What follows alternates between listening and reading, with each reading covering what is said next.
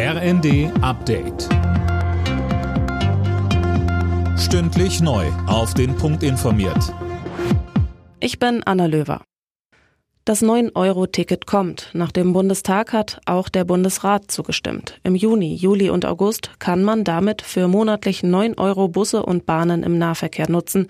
Die Menschen sollen damit Geld sparen und öfter mal das Auto stehen lassen. Schleswig-Holsteins Verkehrsminister Buchholz von der FDP findet das grundsätzlich gut, aber den Zeitpunkt nicht. Er spricht von einem Ferienticket und macht sich Sorgen. Dass es zu Überlastungen auf den Verkehren nach Sylt kommt, dass es zu Überlastungen auf den Verkehren an die Ostsee kommt, dass es nicht die Entlastung der Pendlerinnen und Pendler gibt, sondern dass die Küsten überlaufen sein werden und ich gar keine Kapazitäten bestellen kann in dem Umfang, die es nötig machen würde, das zu, das zu handeln.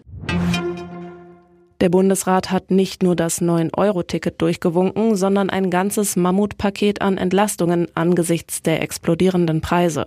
Unter anderem den Tankrabatt, einen Kinderbonus und das Aus der Ökostromumlage.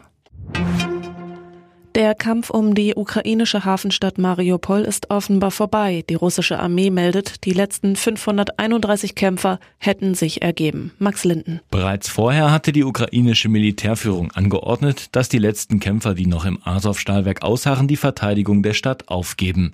In dem Stahlwerk hatten sich noch hunderte Kämpfer verschanzt, viele hatten sich allerdings im Laufe der Woche ergeben.